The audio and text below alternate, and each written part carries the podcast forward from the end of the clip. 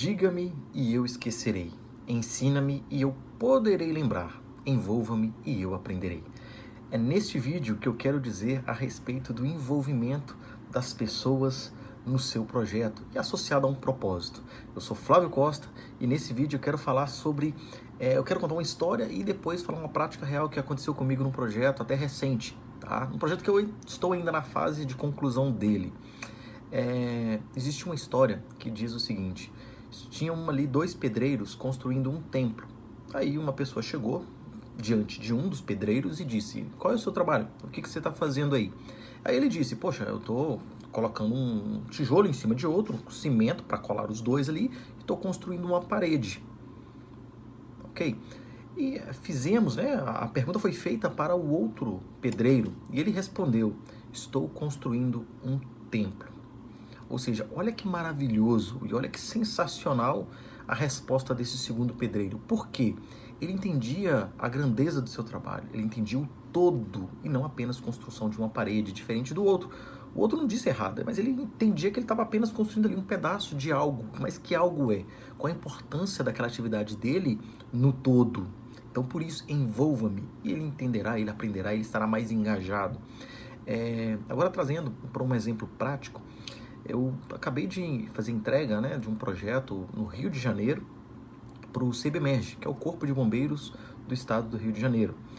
E a gente fez uma atualização do nosso software, um software antigo para um software novo de atendimento, né, atendimento de ocorrência, despacho de ocorrências, né, despacho de ambulância, despacho de né, dos eventos que acontecem na cidade. E eu passei perto de uma pessoa do, do meu time ali, ele estava fazendo um trabalho muito minucioso e muito bonito o trabalho dele ele estava desenhando os ícones. Ícones do que? Do tipos de ocorrências. Imagina que o sistema anterior, quando caía uma ocorrência, por exemplo, afogamento, era um texto, era um descritivo. E ele estava fazendo desenho de um bonequinho se afogando, é, colisão entre veículos, ele fazia dois carrinhos batendo um ao outro. Na verdade, ele não estava brincando, olha a grandeza. E quando perguntado a ele, é, o que, que você está fazendo?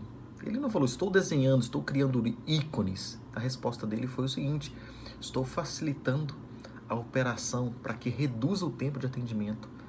Né? Olha que magnífico.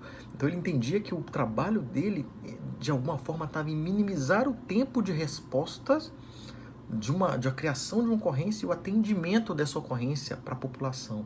Ou seja, o objetivo dele não era simplesmente fazer ícones bonitos, mas sim é, prestar, né, dar ao bombeiro a capacidade de um tempo de resposta mais curto para atender uma população do Rio de Janeiro. É nesse sentido que eu quero te dizer, envolva, né, se você é líder, envolva o seu time e constrói junto com eles uma visão clara e objetiva, um propósito daquele projeto. E se você é do time, não é ali o líder, é, permita-se conhecer mais, pergunte, entenda e dê o seu melhor, uma vez que você conheça o todo, tá? É, é muito mais, mais, mais colaborativo e é muito mais fácil de engajar, manter as pessoas com foco, com clareza e envolvidas num propósito maior. Tá legal? Um grande abraço e vejo vocês no próximo vídeo. Tchau, tchau, tchau.